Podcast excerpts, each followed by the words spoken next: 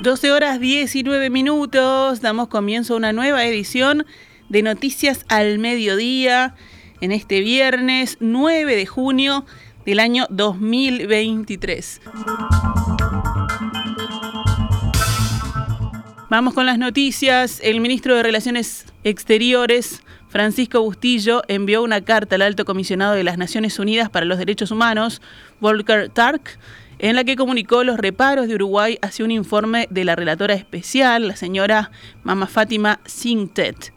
La enviada criticó en especial la ley de tenencia compartida, al señalar que pone los intereses de un pequeño grupo de adultos por delante de los mejores intereses del niño.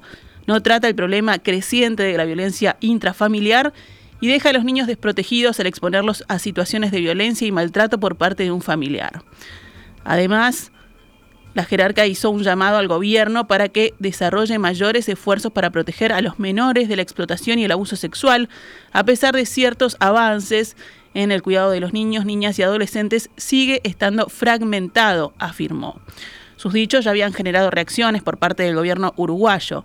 Injusto, falso y contradictorio fueron algunos de los calificativos que utilizaron, por ejemplo, la vicepresidenta Beatriz Argimón y el presidente del Instituto del Niño y del Adolescente del Uruguay, el INAU, Pablo Abdala. Esto fue el pasado jueves cuando se reunieron con el representante de la ONU en el país, Pablo Ruiz, para plantearle su enojo y disconformidad. Ahora la misiva de Bustillo a la que accedió el diario El País, vuelve a expresar la molestia del gobierno uruguayo por entender que las expresiones no reflejan con acierto, fidelidad ni fiabilidad la realidad del país. Realizar este tipo de afirmaciones públicas en un contexto preliminar y sin una base estadística que permita dimensionar de un modo objetivo la problemática abordada induce a error y se presta a tergiversaciones o interpretaciones equívocas, todo lo que puede afectar de modo infundado la imagen internacional de un país y tener consecuencias internas perjudiciales, sostiene Bustillo.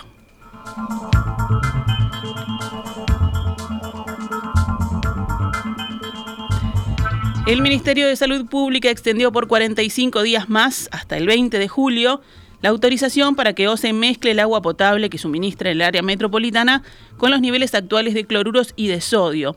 También incluyó en esa habilitación a los trialometanos. Se trata de compuestos químicos orgánicos que se forman al desinfectar el agua con cloro. Su utilización está destinada a mantener un agua que sea apta para el consumo, desinfectada y que no tenga microorganismos. Cuanto más cloro se utilice, mayor formación de estos compuestos habrá. La ministra Karina Rando sostuvo ayer en conferencia de prensa que estos compuestos no tienen efecto inmediato sobre la salud humana y tampoco generan alteraciones en el sabor del agua corriente. Rando ratificó ayer que aún no ha llovido lo suficiente como para que los valores retornen a la normalidad y adelantó que existe margen para alguna excepcionalidad más, aunque dijo esperar que antes de la primavera la calidad del agua retome los niveles habituales. El Ministerio de Salud Pública ratifica que el agua de OCE es para consumo humano. A su vez, insiste, y esto es muy importante, en la importancia de continuar consumiendo las cantidades de agua diarias necesarias para el organismo. Nos vamos con otras noticias. El Instituto Uruguayo de Meteorología emitió un aviso por una ola de frío en todo el país a partir del próximo domingo.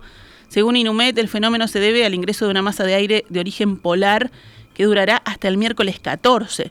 Las temperaturas máximas previstas para esos días oscilarán entre los 11 y 14 grados y las mínimas entre 1 grado bajo cero y 4 grados. Ante esta situación, el Ministerio de Desarrollo Social desarrollará en estos días un operativo especial para atender a las personas que pernoctan en la calle. Comenzará mañana e implicará más cantidad de personal y acciones en colaboración con los ministerios del Interior y de Defensa, tanto en los traslados como en el alojamiento.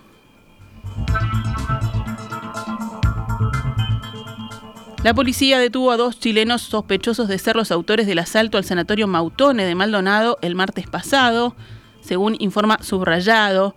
Ambas personas están a disposición de la Fiscalía actuante en el caso, según señalaron desde la Jefatura de Policía de Maldonado. Los asaltantes robaron el dinero de las cajas y los celulares de los empleados. La rapiña fue cometida a las 2.45, a las 14.45, cuando los delincuentes entraron con armas de fuego y amenazaron a quienes estaban al frente de las cajas para que les entregaran el dinero. Luego se fugaron. La policía de Maldonado aseguró que no hubo ninguna persona herida. La policía trabaja en la identificación de un cuerpo localizado esta mañana en el barrio Plácido Echauri, en el norte de Montevideo.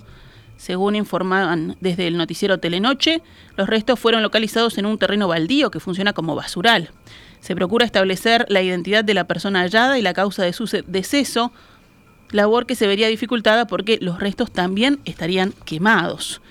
De acuerdo con este medio, los vecinos de la zona no notaron nada fuera de lo común en las últimas horas, más allá del paso raudo de una moto en plena madrugada.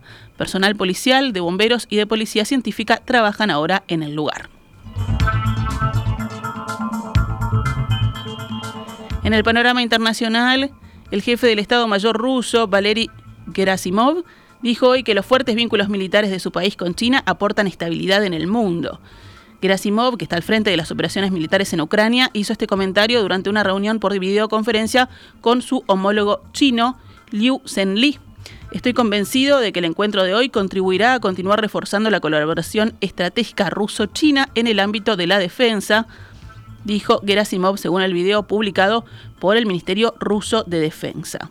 Los ejercicios militares rusos y chinos deben seguir siendo un importante eje de esta colaboración, añadió.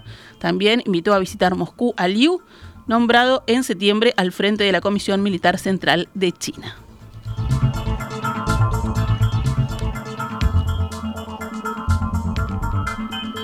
Nos vamos con los deportes. Italia será el rival de Uruguay en la final del Campeonato Mundial de Fútbol Sub-20 que se desarrollará en la tarde del domingo en el Estadio Único Diego Armando Maradona de La Plata.